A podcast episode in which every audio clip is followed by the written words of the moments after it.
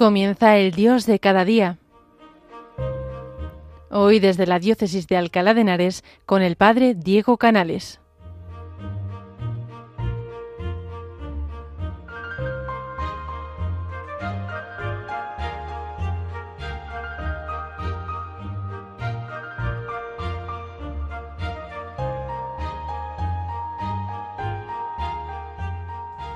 Buenos días, queridos oyentes de Radio María en España. Les habla en esta mañana el Padre Diego Canales, de la parroquia de Santa María la Mayor en Alcalá de Henares. Esta semana eh, hemos vivido en la diócesis de Alcalá un acontecimiento muy bonito y que me ha dado para pensar porque el día 11 de noviembre, el sábado, celebrábamos el undécimo aniversario de la adoración eucarística perpetua en Alcalá, que está en la parroquia de Santa María de Alcalá de Henares. Hay una capilla, la capilla de las Santas Formas, y en esa capilla está expuesto el Santísimo 24 horas en adoración. Yo tengo la suerte inmerecida de ser el conciliario de la adoración eucarística perpetua. Y el sábado 11 venía nuestro obispo don Antonio a la parroquia a celebrar una Eucaristía, pues para, para dar gracias a Dios por estos once años en los que el Señor ha estado continuamente, ininterrumpidamente, siendo adorado por todos los fieles de la diócesis de Alcalá de Henares y de tantas otras diócesis, pues que por turismo o por casualidad o por trabajo, pues acaban en, en Alcalá y conocen la capilla o van buscando y acaban encontrando pues esta pequeña puerta que, discretamente abierta en un callejón de Alcalá, guarda quizá el tesoro más precioso de la diócesis. Nos decía nuestro obispo unas palabras que me gustaría compartir con vosotros porque me parecieron muy bonitas. Nos decía que de todas las cosas que hace la diócesis, de todas las instituciones que tiene, pues para atención a la caridad, para educación, para mm, ayuda a tantas personas, todas esas extremidades que llegaban tan lejos recibían la sangre del corazón de la diócesis, que era la adoración eucarística. Yo estoy seguro de que muchos de vosotros sois adoradores en vuestras parroquias o, o en monasterios donde se adora el Santísimo Sacramento, pues con frecuencia, especialmente los jueves, ¿verdad? Que es un día especialmente dedicado a la oración eucarística.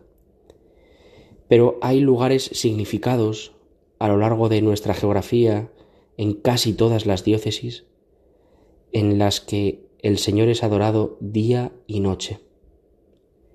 Y a mí me da que pensar porque porque efectivamente en la iglesia hacemos muchas cosas.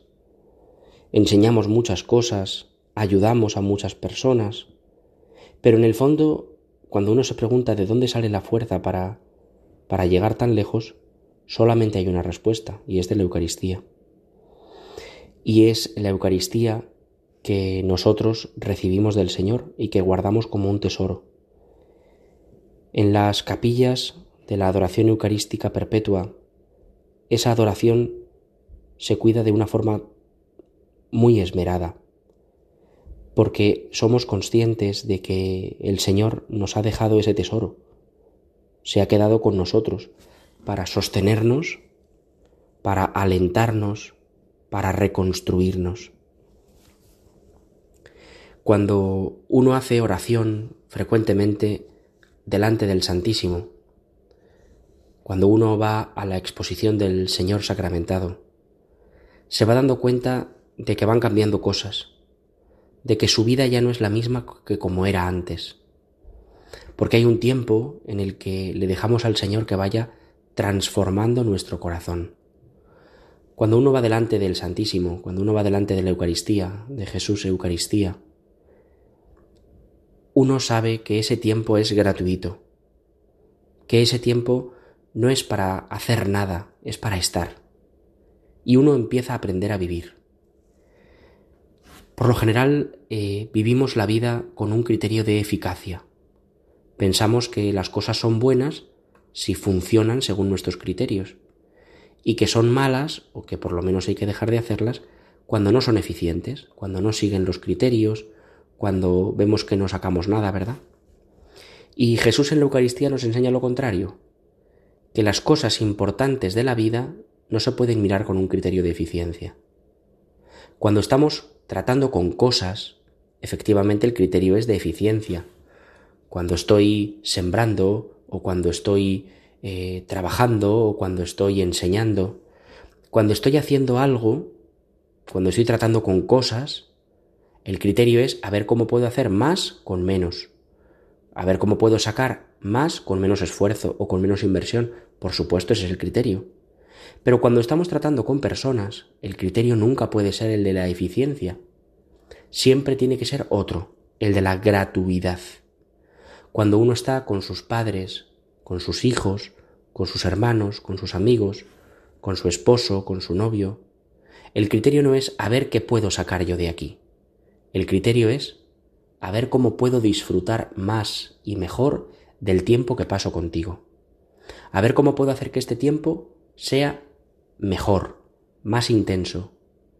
Pues para la oración no podemos utilizar los criterios de las cosas, a ver cómo consigo que este tiempo sea más eficiente, sino al revés, el criterio de las personas, a ver cómo puedo estar a gusto este tiempo, sin sacar nada, sin intentar nada, sin esperar nada, más que estar con el Señor que está aquí conmigo.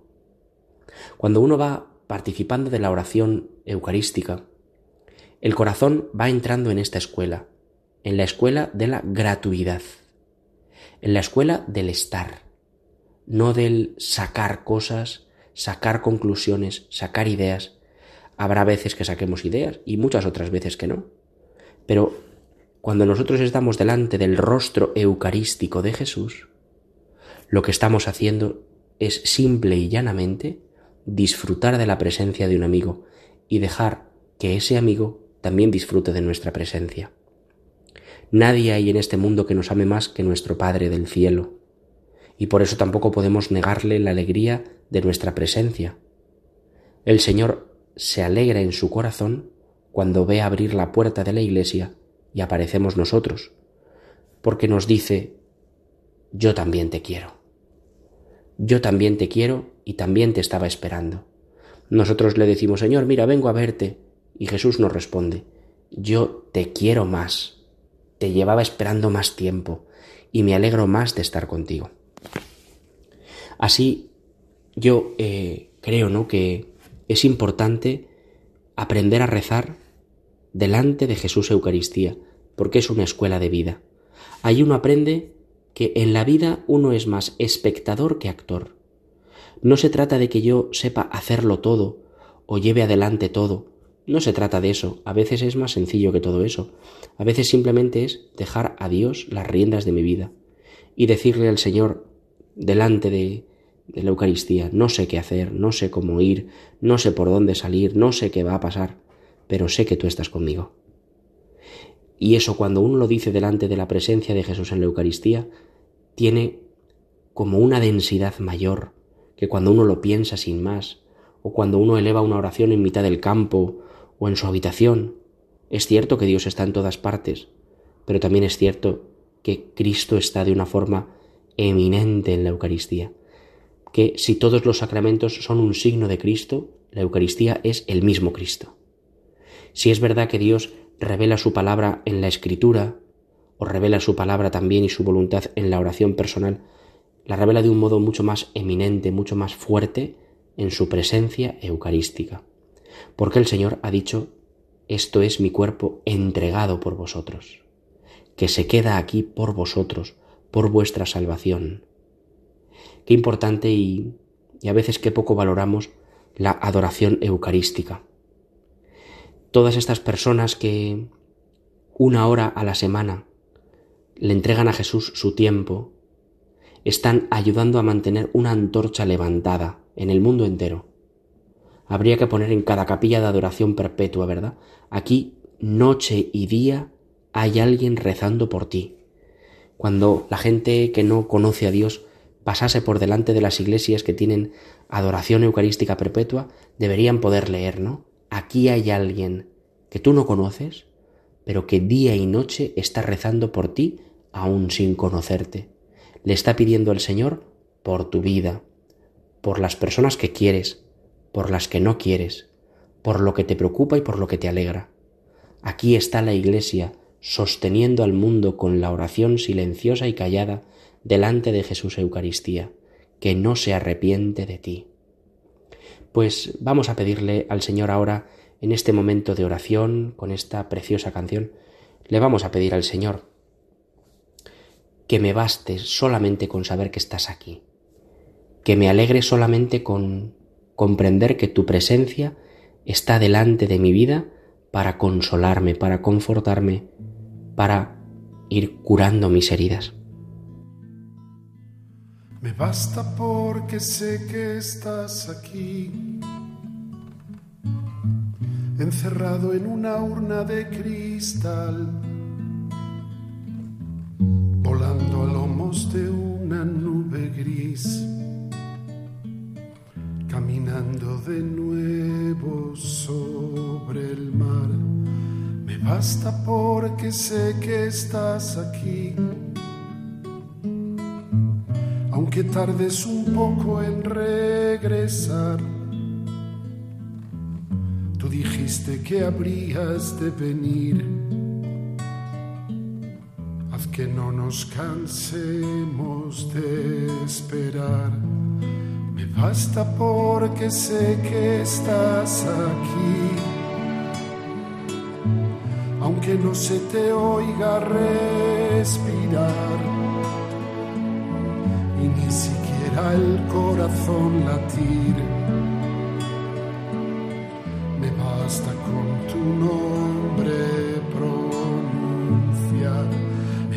porque sé que estás aquí, preparándonos una eternidad. Aunque tengamos antes que morir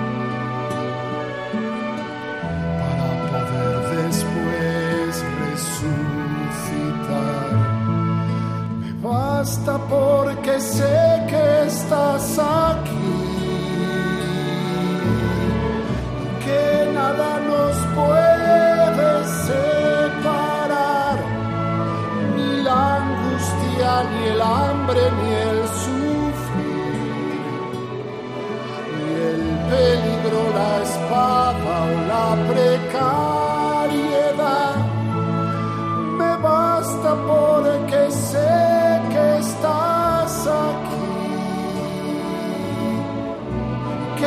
el principio y el final, que te obedece el tiempo y el sol sale para ti, que das orden al viento y deja de soplar.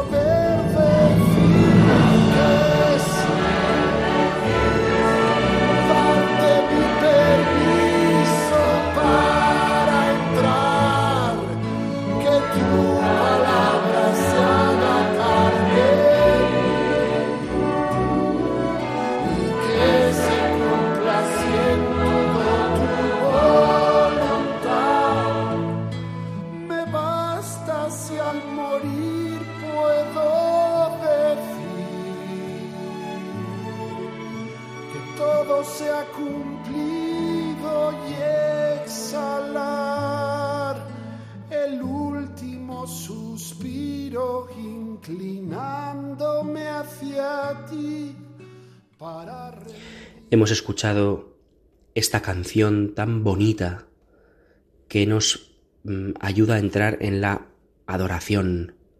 Me basta con saber que estás aquí. Me basta con saber que estás aquí.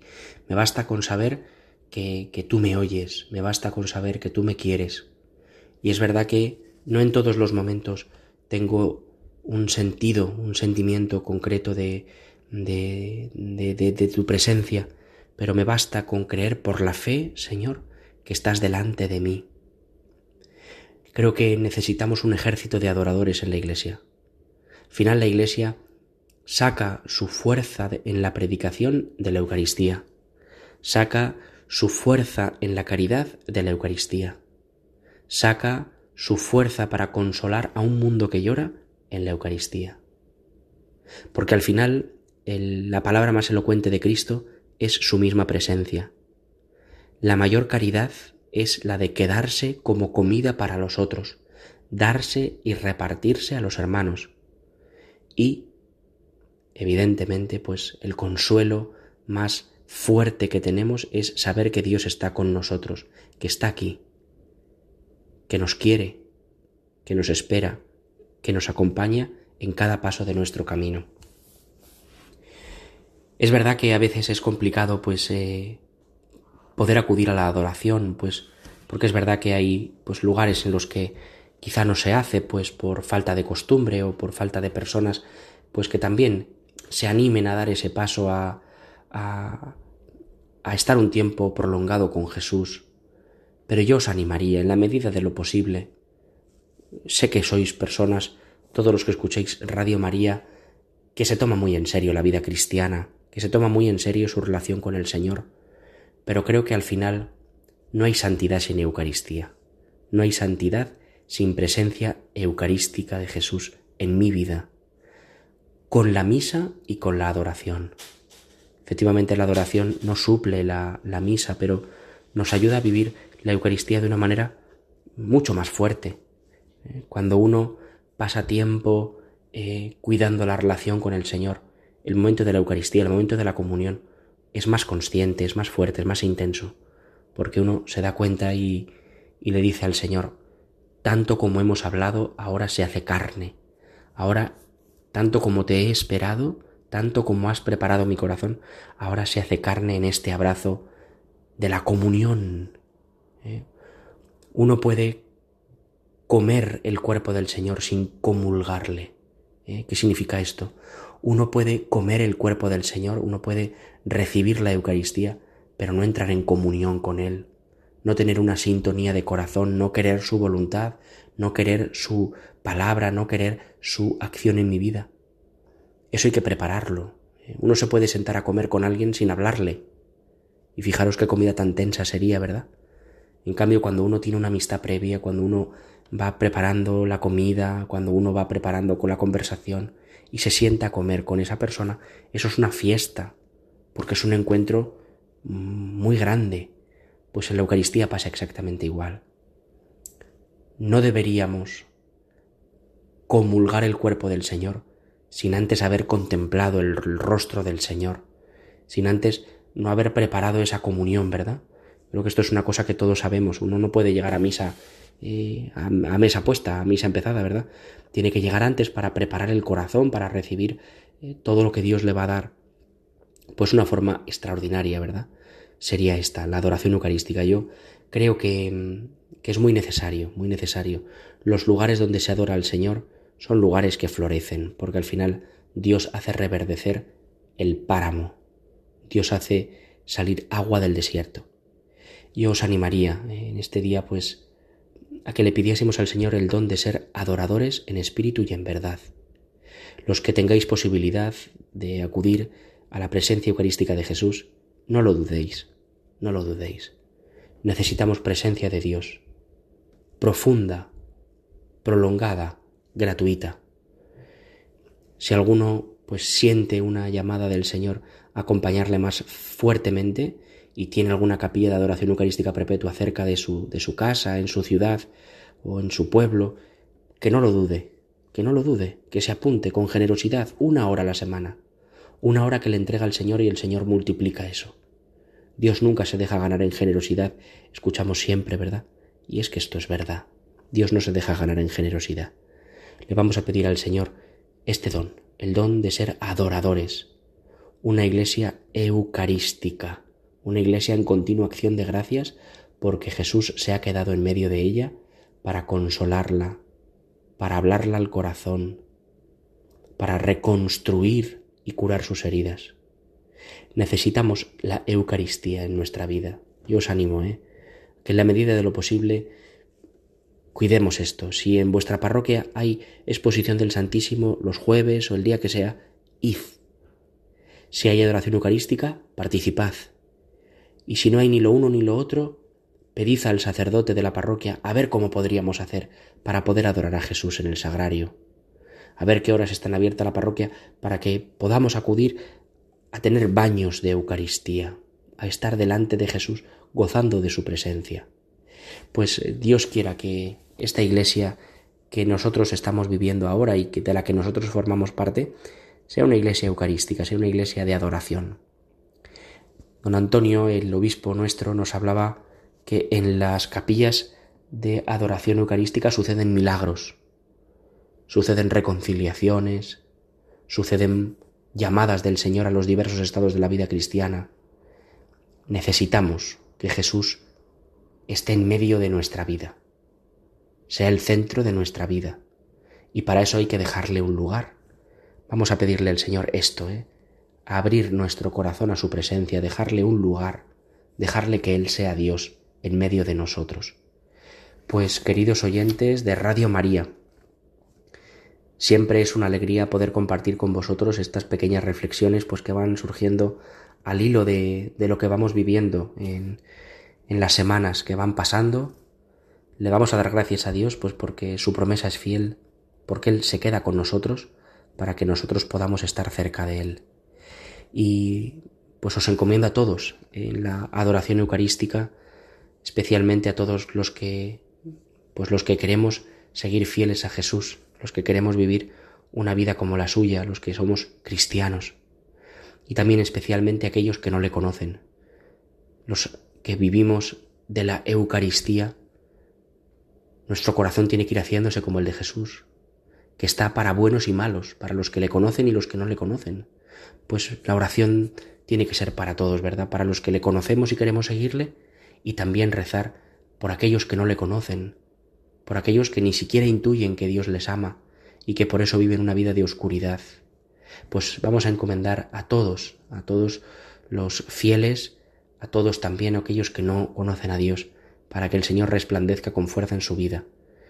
Y el Señor nos regale en esta iglesia una iglesia con un corazón como el suyo. Pues se lo pedimos especialmente por intercesión también de la Virgen María, mujer eucarística. Le vamos a pedir a ella que es Madre de todos los cristianos, que nos ayude a caminar cogidos de su mano al resplandor del rostro eucarístico de Jesús. Pues queridos amigos de Radio María, hasta aquí el programa de hoy. Les saluda de nuevo y les bendice el Padre Diego Canales Olarte de la parroquia de Santa María de Alcalá de Henares, de la diócesis de Alcalá de Henares. Y hasta el mes que viene, si Dios quiere.